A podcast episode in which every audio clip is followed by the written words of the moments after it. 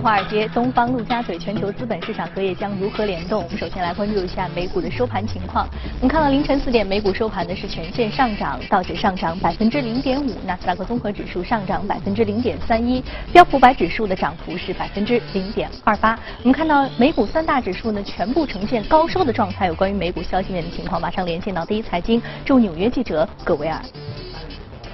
早上，主持人利好的财报数据在部分程度上平息了市场对于全球贸易摩擦的担忧。周二美股继续上扬，标普五百指数较一月二十六号创下的历史高位一度是仅有十个点位的差距。由于投资者担忧苹果可能会成为贸易摩擦的牺牲品，令该公司股价早盘的时候一度承压近百分之一。不过年初至今，苹果的涨幅依然是大约在百分之二十三左右。而个股方面呢，特斯拉 CEO 伊隆马斯克在推特上表示，正在考虑以每股四百二十美元的价格将电动车制造商特斯拉私有化。该公司的股价呢，在这一消息公布之后，一度是上涨到三百七十美元以上。不过，主要的投行都表示，此前没有收到任何的相关的信息，因而呢，这一推特的真实性受到了质疑。收盘前三十分钟呢，特斯拉表示尚未正式有私有化的决定。此前呢，有报道称，沙特阿拉伯的主权财富基金持有特斯拉价值二十十亿美元的股权，令其股价早盘的时候就已经呈现一个大幅的上扬。主持人。好的，谢谢郭尔。那有关于近期特斯拉的经营的情况啊，我们节目当中也是关注的非常的多。再来看一下欧洲市场，欧洲市场隔夜呢也是全线比较向好的。英国富时一百指数呢涨幅达到百分之零点七一，法国 CAC 零指数大涨百分之零点八一，德国 DAX 指数的涨幅是百分之零点四。马上关注到第一财经驻欧洲记者薛娇在收盘之后发回的报道。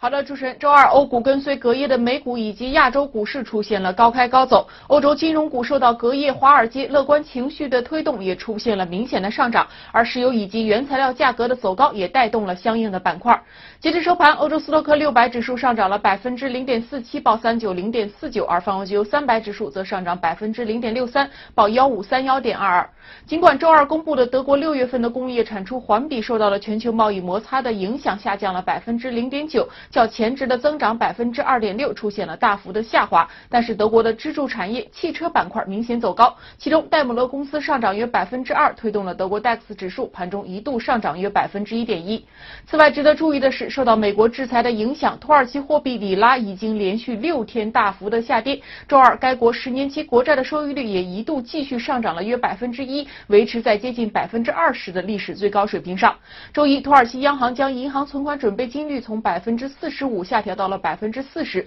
希望能够为陷入美元荒的当地银行注入相当于约二十二亿美元的巨额流动资金。但是这一举动仅推动里拉出现了短暂的反弹，随后继续的下跌。今年以来，里拉对美元已经累计贬值约百分之二十五，在最差表现的新兴市场货币中，仅次于阿根廷比索。主持人，好的。谢谢格维尔给我们带来有关于欧洲市场消息面的汇总。那马上进入到今天的从华尔街到陆家嘴，我们今天邀请到现场的嘉宾是来自于点石投资的朱王先生，朱先生您好。你好。嗯，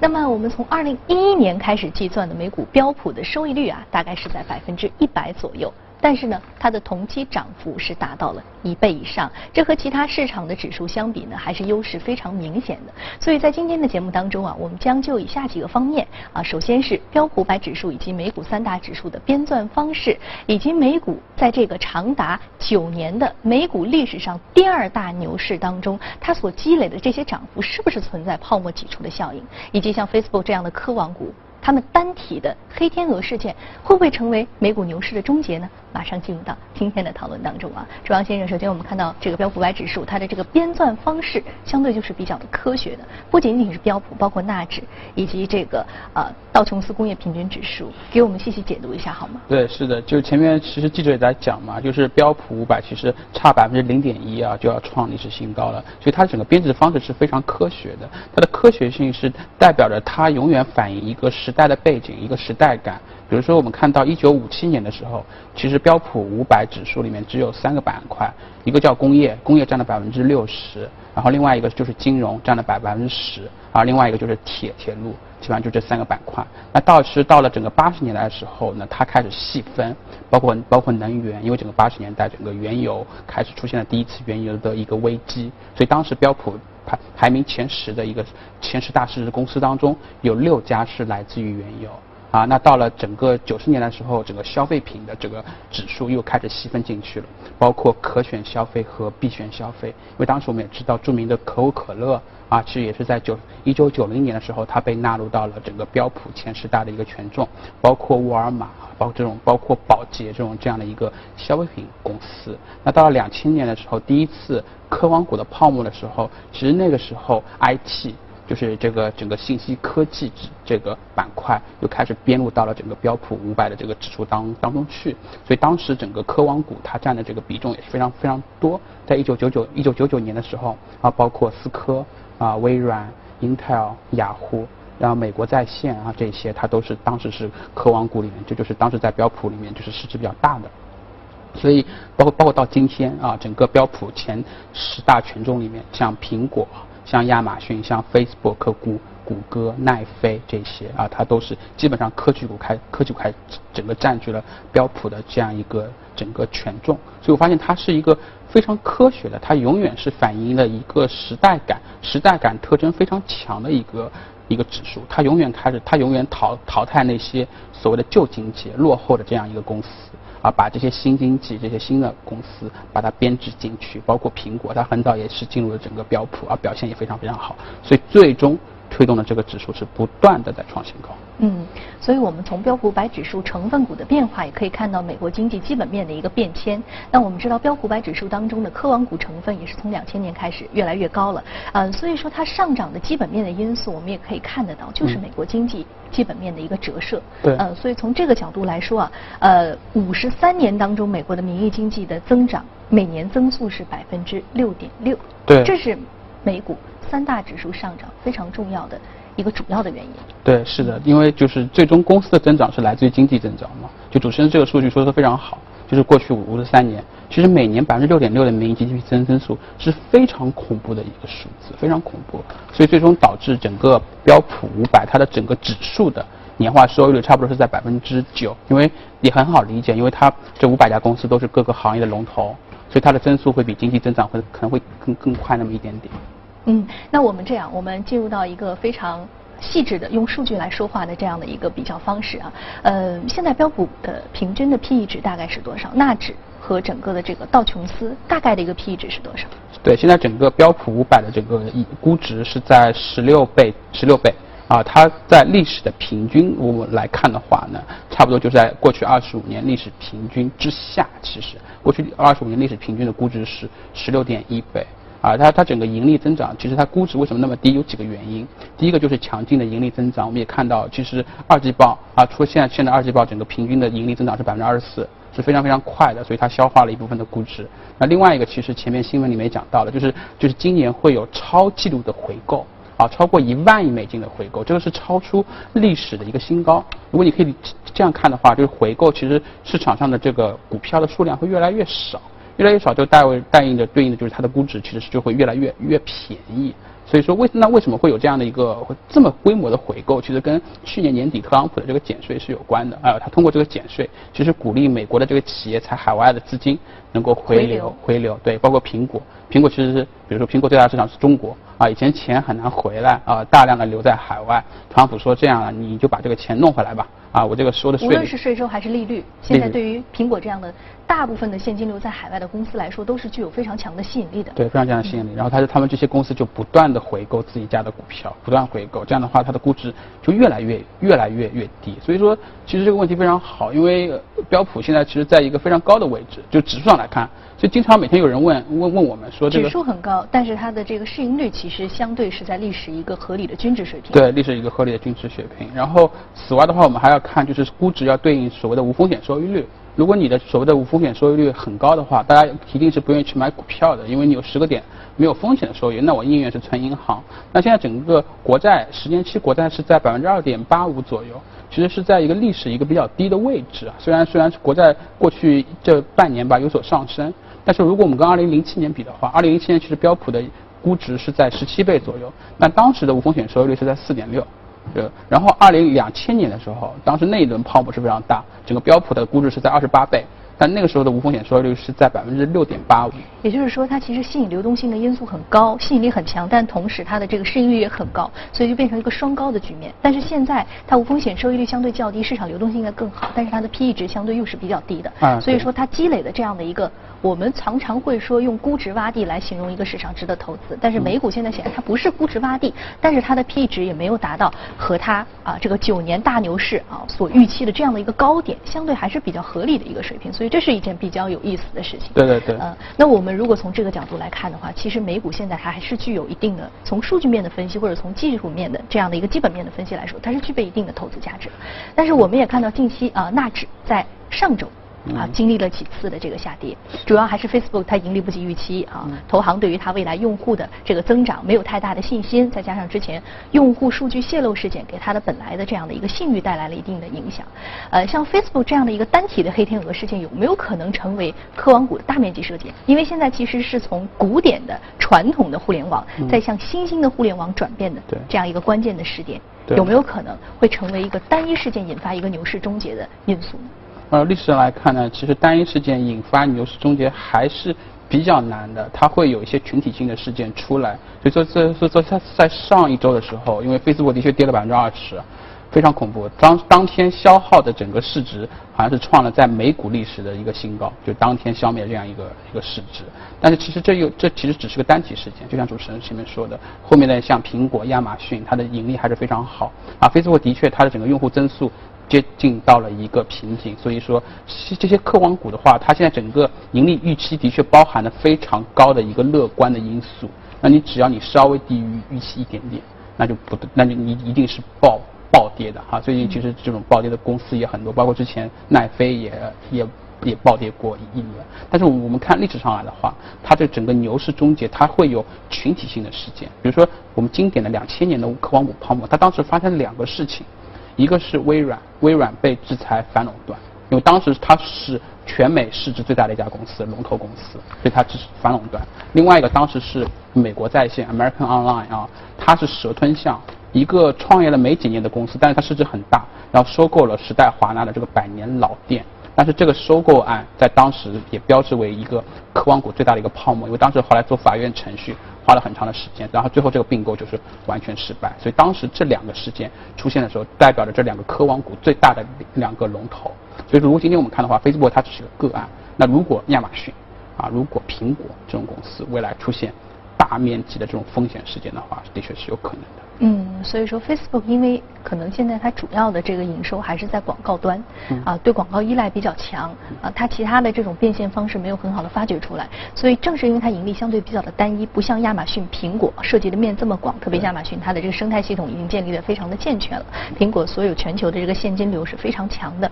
所以说如果说这两个巨头他们出现系统性的风险，或者出现比较具有标志性的科网股的风险事件，可能我们需要警惕。对，是这样。好。那我们其实看到美股的这样的一个上涨，其实它的这个指数编纂也给我们带来一定的借鉴意义，也具有很强的一个科学性。那我们从中可以挖掘出什么样的一个经验呢？啊，对，我觉得有几个经验啊。第一个经验就是说，这个指数编制还要反映时代的背景，因为我们国家的这个指数，因为它就是说，因为很多互联网公司啊，可能是不能上市。所以我们看的话，其实 A 股过去几年表现可能是相对是比美美国要差差一些的啊。但是我们看一个更科学的指数叫 MSCI China，就它是反映整个全球的整个中国企业的这样一个一个指数的一个情况。在这个指数里面，就是互联网三家巨头 BAT 占了百分之三十五以上的一个一个一个权重。啊，这个指数其实二零零四年到二零一七一七年，它只有三年是下跌，表现非常好。啊，零零八年是金融危机下跌，二零一一年当时是全球收紧流流动性啊，中国流动性非常差，它它下跌，然后二零一五年因为大家知道去杠杆，整个它出现下跌，但整体来说它的表现是不断在创新高，因为它反映整个中国就是经济体真实的一个情况。那我们看到二零一一年开始，因为随着人口红利的这样一个逐渐的消失，整个中国经济开始向开始转型了。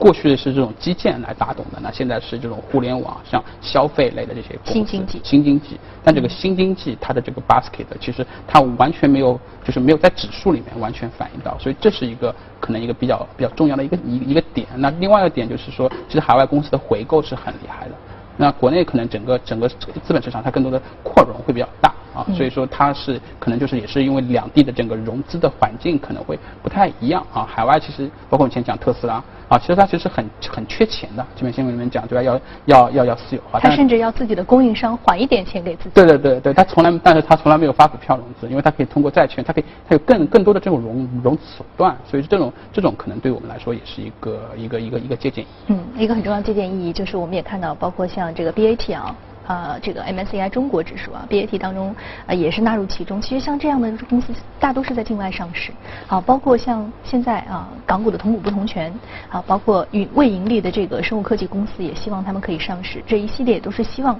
吸引新经济公司可以更好的在整个的这个内地和香港的资本市场有更好的一个平台。呃，那还是有一个问题，像 MSCI 中国指数和 MSCI 纳入 A 股指数。这两个概念是不是我们也应该来以不同的方式、不同的角度来看呢？啊，对的，是也是也是的，就是 MSCI 就是把中国纳入 MSCI 也很简单，因为只是整个中国现在经济体是全球第二大经济体。然后它整个股票市场的市值现在是全球第三大，所以作为一个配置类的权重来说的话，你必须要配中国。所以说，M I 中国一定要纳入纳入。特别是一些基金，它是被动配置，被动配置，根据指数来被动配置自己的投资的。对对，比如说举个例子，比如说中国在全球整个经济体的权重加差不多是百分之十左右，那它这个这个基金它可能标配中国就要配十个点，那它如果对中国更看好，它可能配百分之十五。左右的一个权重，那对中国稍微悲观一点，它可能配八个点的权重，那它需要是配置，所以这个问题也非常好。我们讲另外一个数字特别震惊啊，就是我看了一下，就是说其实海外资金现在占 A 股已经达到一点八万亿的规模，就是因为沪港通啊。包括包括未来的整个整个 A M S C I 啊，这时候 Q f 啊这种大量的进入，因为因为现在进入中国海外进入中国现在越来越方便了啊，以前要申请 Q f i 额度，现在整个通过通过深港通、沪港通就可以进来。一点八万亿意味着什么？一点八万亿规模已经超过了公募基金主动管理的规模，就是他们其实就是这批海外的资金对于中国来说是一个更高的定价权。所以在二零一七年我们发现这种就老外喜欢的股票在涨，是吧？茅台。啊，格力、大盘蓝筹、大盘蓝筹啊，甚至一些高 ROE 的公司，虽然它估值其实没有那么的便宜。一个经典的就是海康威威视这种公司，它可能它可能就三十百分之三十的增长，但四十倍的估这个估值，但它 ROE 很高。那这种公司包括海天味业，海天味业就是大家都觉得永远很贵。包括上海机场，如果你我们看有就我会发现一批这种公司，海天啊、上海，如果拿股东名册拉出来看的话，没有一个中国机构在里面了。就全部都是什么 UBS AG 啊、挪威央行啊这些，摩根斯丹利啊，就是海外的这个钱，也就是因为他们的审美开始改变整个 A 股的这个。开始符合呃适合中国市场的这个中国经济的这样一种投资逻辑。对对。嗯，好，非常感谢朱王先生这一时段给我们从标普啊一直联系到了整个的这个指数编纂的科学性如何来体现企业。啊，以及一个国家基本面的一个最真实的情况。非常感谢朱昂先生这一时段带来的观点。那么接下来马上进入到今天的美股放大镜。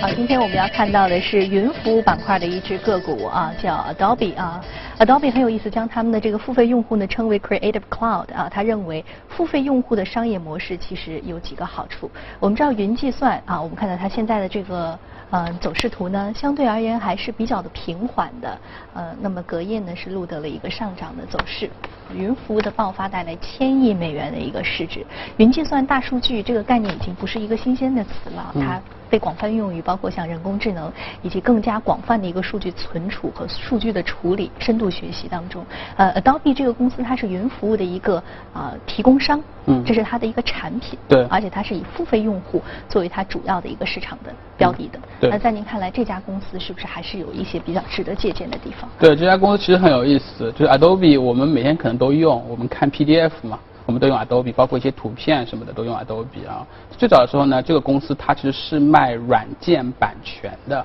其实包括跟以前的微软是一样，就是说它每隔两三年它会出一个新的 Adobe 的这样一个版本，那它卖的非常贵啊，大概三千美元左右。那很多很多人，很当然很多公司，当时很多公司采购都是要到都一都是采购这种正版的这样一个软件啊。那其实到后来发现呢，就是说它这个用户的留存率会很低。啊，就是可能我这一次我采购了，但下一次太贵了，我可能不采购。甚至当然还有些人他是用盗版，这些都当时以前可能都有。所以在二零一二年的时候，他开始做一个转型，他说我不再卖这个软软件了，不再卖所谓的光碟了啊，这样也是进入移动互联网时代，我直接你一个月。只要大概五十美元左右，四四四十九美元啊，你就可以作为我的订付费订阅用户。那这样的话，你可以永远不断的去下载我所有最新版本的软件，包括各种各样的一个补丁。那这样对于用户来说，他单次购买的这样一个门槛降低了。毕竟一个以前是三千美元一年，对吧？那我一把就要掏三千美元，现在我一把出五十美元，每每每个月买买买，然后呢，它整个其实这样算下来，他一年的收入反而还提高了。啊，对。但是它可以我分月可以。按照我自己的需要，逐月的去购买。对对对对，是的，而且这就是一个用户心理学的一个探索。用户对用户心理学非常好，用户心理学，而且但是因为整个移动互联网，就像前面主持人讲的，这个云服务起来以后，它不需要就是就是卖软件的这种碟片给你，它直接把这个产品放在它的云端，你去下载，然后不断的有这些新的版本、新的补丁出来，所以说它这样的话，它的整个成本也开始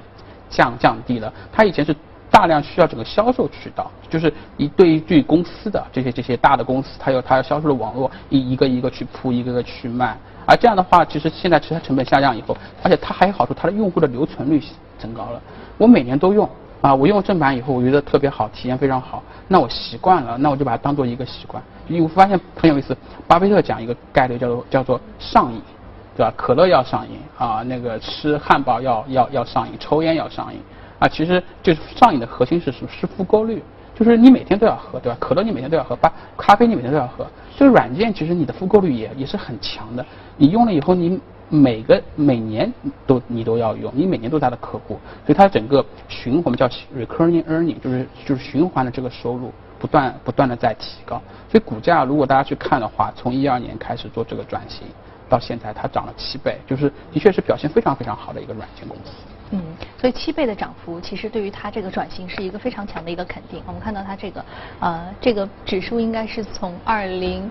一。二年开始啊，这个七倍的涨幅的这个 K 线图，我们现在显示在屏幕之上了啊。它转型之后，其实我们刚刚提到标普，标普它其实这个同期涨幅大概是将近一倍左右啊，但是它涨了七倍啊，可见它远远是跑赢了这个大盘的指数。所以说，云服务也要在转型。我们说现在这个互联网、电商、新零售在转型，说如何让。用户的粘性提高，如何让他们的复购率提高？其实互联网，尤其是不管是 to C 端还是 to B 端的这个呃云服务的提供商，他们也是在做的这样的用户心理的探索，来使得他们的这个复购率来提高。通过一些改革啊，通过一些方式的一个转型。好，以上呢是我们这一时段关注到的这个美股放大镜当中的一只云服务板块的个股刀比啊，这只个股非常的有意思，通过转型实现了自己业务几何倍的增长。接下来再来看一下有趣的。相关的财经新闻，随着羊驼毛在国际市场的需求日益增加，澳大利亚羊驼养殖业目前也迎来了春天。业内专家认为呢，澳大利亚羊驼养殖业的规模在未来几年将会翻番，以满足市场需求。羊驼原产于南美洲，是当地重要畜类之一。由于繁殖缓慢，原产地实行出口限制。澳大利亚自20世纪80年代开始引进羊驼，并进行基因优化。以提升其毛绒品质。羊驼毛具有二十四种天然颜色，柔软轻盈且保暖，是一种高级的毛纤维，有“软黄金”的美称，可以用来制作毛毯、服装、被子等织物。一只羊驼每年可产毛一点五公斤至四公斤。未经加工的羊驼毛售价在每公斤四点五澳元至五十澳元之间，成品每公斤净利润约为一百澳元。目前。国际市场对澳大利亚羊驼毛每月的需求量在十吨左右，而根据饲养者介绍，每只羊驼每年一般剪毛一次，成年羊驼平均剪毛量可以达到三公斤。为留住客户，新南威尔士州、维多利亚州和南澳大利亚州的数十名羊驼养殖户组建一个联合会，共同参与国际贸易。目前，他们还在寻找同伴，不断扩大羊驼养殖群体。借助市场需求，打造羊驼饲养的全产业链。在许多的大城市啊，忙碌的工作、激烈的竞争、繁杂的琐事，常常让人倍感压力。许多人呢，因此会出现睡眠问题。而在英国伦敦街头，近日开始出现一种共享卧室，民众只需要花费十八英镑，就可以享受一小时的深度睡眠。这个共享房屋名叫 Pop and Rest，室内虽然空间有限，但布置温馨，有整洁的床铺、深色协调的布景以及香薰、眼罩、耳塞等辅助入睡工具。民众每小时只需花费十八英镑（约合人民币一百六十元）即可闹钟取静，摆脱尘嚣，独享一小时的深度睡眠。发起人表示，共享卧室非常适合奔波疲惫的游客、通勤烦躁的白领以及焦头烂额的新生儿父母。英国公共卫生部门曾发文表示，成年人每天至少保证七到九个小时的睡眠。如果睡眠不足，可能会导致高血压、心脏病和其他诸多疾病。但一项统计数据显示，有三分之一的英国公民面临不同程度的睡眠问题。有的时候啊，一场讲座可能会让听众觉得无聊。那么对于演讲者来说，怎样才能知道自己的演讲内容是不是已经让听众变得有些枯燥、不再专注了呢？英国一位大学生设计了一款小设备，或许能够帮上忙。英国萨塞克斯大学学生吉德尼设计的这款圆形手持设备，是为参加讲座的听众准备的。设计理念是，当听众开始不停地摆弄装在设备上的小球时。说明演讲内容已经不足以吸引他们的注意力了，而此时设备就会发出信号，与之连接的演讲者的电脑上会显示听众的专注程度，借此让发言者了解自己演讲的内容是否吸引人，是否需要进行一些临时调整。演讲者看到的专注度显示采用交通信号灯的显示方式，随着越来越多的听众逐渐失去兴趣，电脑上的三个圆点也慢慢从绿色变成黄色。再变成红色，吉德尼说：“这是一个较为缓慢的过程，以免让演讲者手足无措，产生相反的效果。”吉德尼的设计灵感来源于他经常看到身边的同学在感到无聊或焦躁时，不停地摆弄咖啡杯等放在手边的小东西。在设计出原型之前，他参与了学校里的很多讲座，并对同学们的行为进行了分析。吉德尼的设计得到了萨塞克斯大学心理学老师。索菲·福斯特的认可，他觉得这款设备有助演讲者提升自己的演讲技巧。吉德尼认为，除了讲座，这款设备也可以用在其他地方，比如特殊教育课堂、电影放映活动等，这样孩子或者观众的反应也能较为直观地呈现出来。